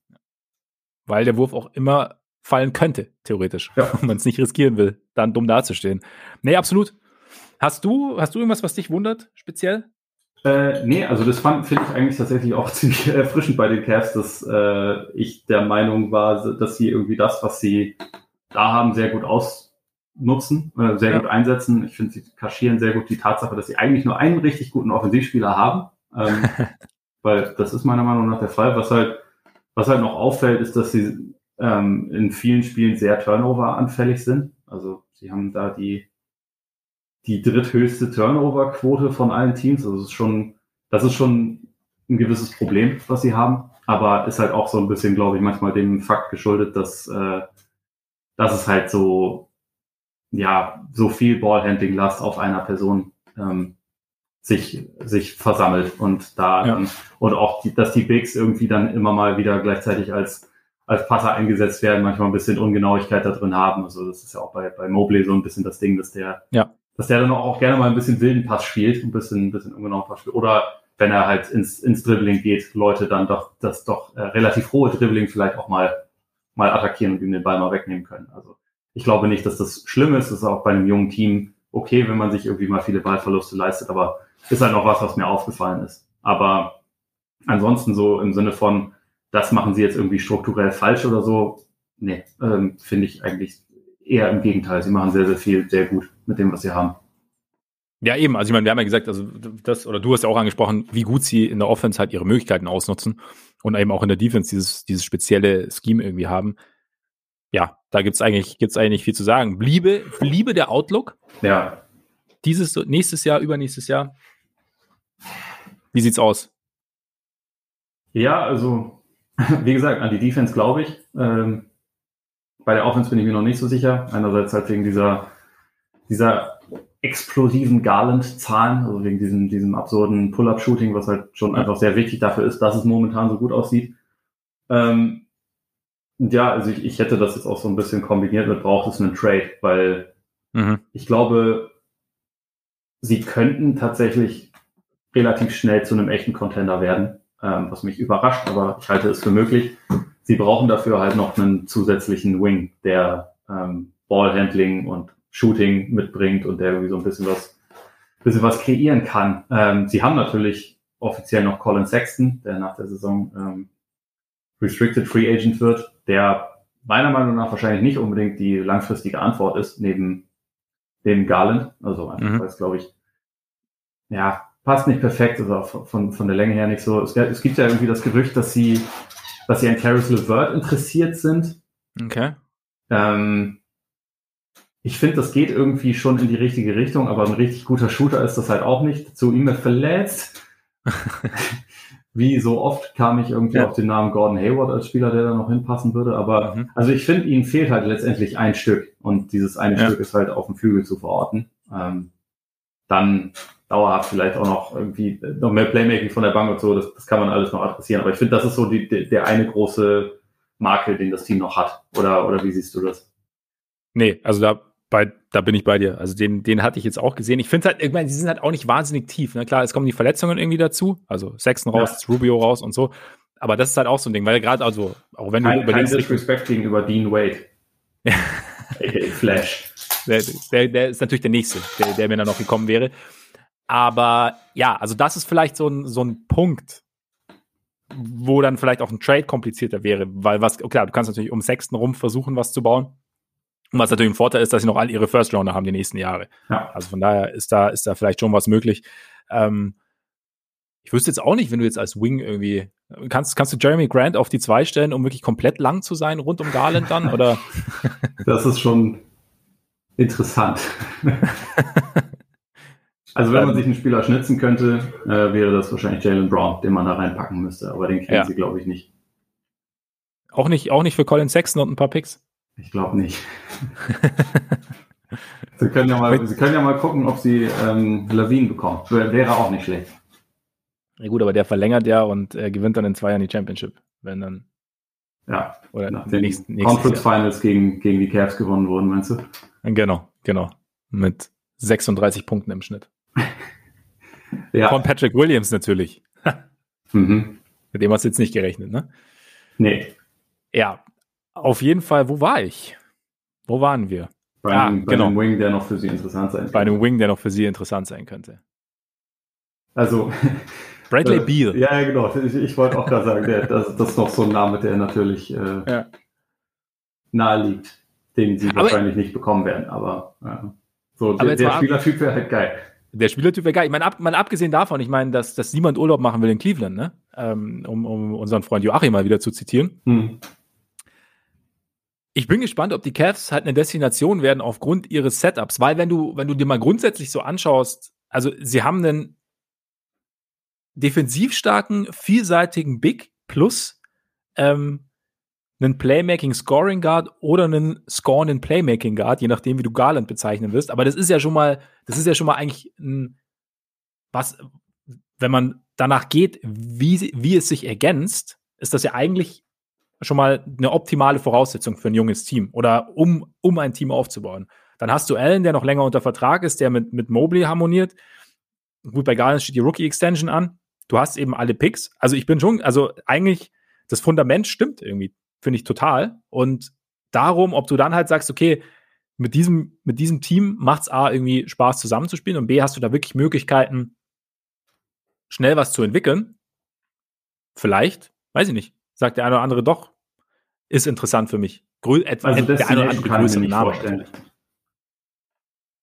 Ja, irgendwie, also interessant glaube ich schon, aber ich meine, die Cavs waren auch mit LeBron nie ein Destination-Team, so was jetzt irgendwie die, ähm, die ganz großen Free Agents ja. dann wirklich angezogen hätte. Deswegen, also ich glaube, wenn, dann wird es eher so Mid-Tier Free Agent vielleicht geben, die die Cavs dann so ein bisschen überbezahlen müssen. Aber Oder lass denn, vielleicht ist das ja gar nicht so schlimm. Eben, eben. Oder vielleicht das so formulieren, ein Team, bei dem jemand sagen würde, wenn er hingetradet wird, okay, hier, hier kann ich mir auch vorstellen zu bleiben. Ja, ja, das, das, das, wäre so der, der nächste so. Schritt. Und die, ja. und die große Frage, weil finde ich echt schwer zu beantworten. Cleveland hat, glaube ich, schon einen sehr schlechten. So als, ja. als Stadt und tatsächlich auch von, von Ownership her. Das, das spielt da ja auch ja, kommt noch dazu, ja. Rolle. Ja, das stimmt, das stimmt. Jetzt der, der, der kürzere Ausblick oder Outlook für diese Saison momentan sieht es gut aus. Ich glaube, Vierter sind sie im Osten. Was, was siehst du denn so an Möglichkeiten? Also, sie sind jetzt nicht auf einer Stufe mit den allerbesten Teams im Osten. Äh, das glaube ich zumindest nicht. Aber je nach Seeding würde es mich jetzt nicht schockieren, wenn sie vielleicht eine Playoff-Runde gewinnen können. Hm. Okay, ja. Also, es kommt ein bisschen drauf an. So, ich glaube, so gegen Miami, Brooklyn oder oder Milwaukee werden sie, werden sie höchstwahrscheinlich keine Playoff-Runde gewinnen. Und ansonsten ist es irgendwie, ich finde, der Osten ist gerade halt sehr nah beieinander. Ähm, und dann ist halt so ein bisschen die Frage, was ist das Matchup? Wie entwickelt das, wie entwickelt das gegnerische Team eine Strategie, um, um Garland so ein bisschen zu limitieren? Das wird, glaube ich, in den Playoffs eher gehen als in der Regular Season, einfach weil man ein bisschen mhm. mehr Zeit hat und sich ein bisschen mehr darauf vorbereiten kann.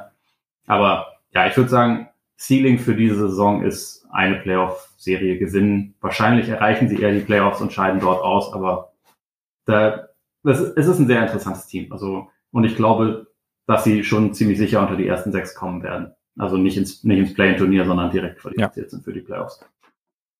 Ja, das denke ich auch. Also ich glaube, die, da, da sind sie einfach zu gut und haben, wie gesagt, waren bis jetzt einerseits zu konstant und haben auch Rückschläge zu gut weggesteckt, als dass ich da jetzt mir vorstellen könnte, äh, kann, dass sie noch, noch stark absinken oder abfallen. Auch wenn, wie du sagst, halt alles nah beieinander ist. Ich kenne auch der Matchup, zum Beispiel Chicago wäre, glaube ich, für sie gar kein so schlechtes Matchup, auch wenn die Bulls gute Guard-Verteidiger haben, aber gerade so gegen die Länge, glaube ich, wäre es schwierig. Max ist so bereit, Vucevic loszuwerden. Ich, ich, ich spüre das. Nein, nein, nein, nein. Vucevic ist der einzige Lichtblick gegen die Cavs, weißt du? Weil er Mobley und Allen rauszieht aus der Zone und dann Platz schafft für Zach und so. Absolut. Verstehst du, wie ich meine? Mhm. Wie dem auch sei, äh, ja, eine Playoff-Runde, glaube ich, könnte ich mir auch vorstellen und dann mal sehen. Aber auf jeden Fall ein cooles Team. War, war ein guter Bandwagon, fand ich. Ja, auf jeden Fall. Hätte es eigentlich kaum besser treffen können. Ja. Ich meine, äh, ich habe mich natürlich sofort schuldig gefühlt, als sich Rubio verletzt hat, aber ja, stimmt, ja. Weißt ja, wie das ist. Stimmt. Die Tage ja. kommt auf jeden Fall wieder ein Voting und vielleicht mache ich einfach dir zuliebe einfach nur alle fünf Optionen sind die Heat. genau, ja, das finde ich gut. Das finde ich gut. Nein, ich möchte natürlich nicht, dass sich jemand verletzt. Das wäre wär gemein, nachdem Bam ja jetzt wieder zurück ist, aber ja. ja. Sondern alle bestmöglich antreten. Auch die Bulls demnächst mal wieder. Das war echt ein bisschen. Das war jetzt genug Bulls Talk. Ja, Eben, vor allem diese Woche. Es ist, es ist frustrierend. Die Woche war frustrierend. Willkommen in meiner Welt. Die ganze Saison ist frustrierend. Ja, stimmt. Aber für die Bulls hat es trotzdem gereicht am Wochenende, ne? Das stimmt. Gerade ja. so. Ja, gerade so. Weil Nikola Vucevic ja mal explodiert ist. Ne? Ja. Gut. Ich glaube, es war Feierabend. Ich glaube auch. Ich glaube auch, es reicht für heute. Freunde, vielen, vielen Dank für eure Aufmerksamkeit. Schön, dass ihr dabei wart. Für alle, die uns gerade zum ersten Mal zugehört haben und Lust hätten, uns öfter zuzuhören, ihr könnt euch, äh, ihr könnt nicht euch, ihr könnt uns, unseren Podcast sehr gern abonnieren. Das geht auf Apple Podcasts, bei Spotify, Google Podcasts, Amazon Music und dieser. Ihr könnt uns auch gern folgen bei Twitter und bei Instagram. Und wenn ihr Lust habt, könnt ihr natürlich gerne mal bei Patreon vorbeischauen. Und jetzt würde ich sagen, genießt euren Tag, euren Abend, euren Morgen und bis bald hoffentlich. Reingehauen. eingehauen.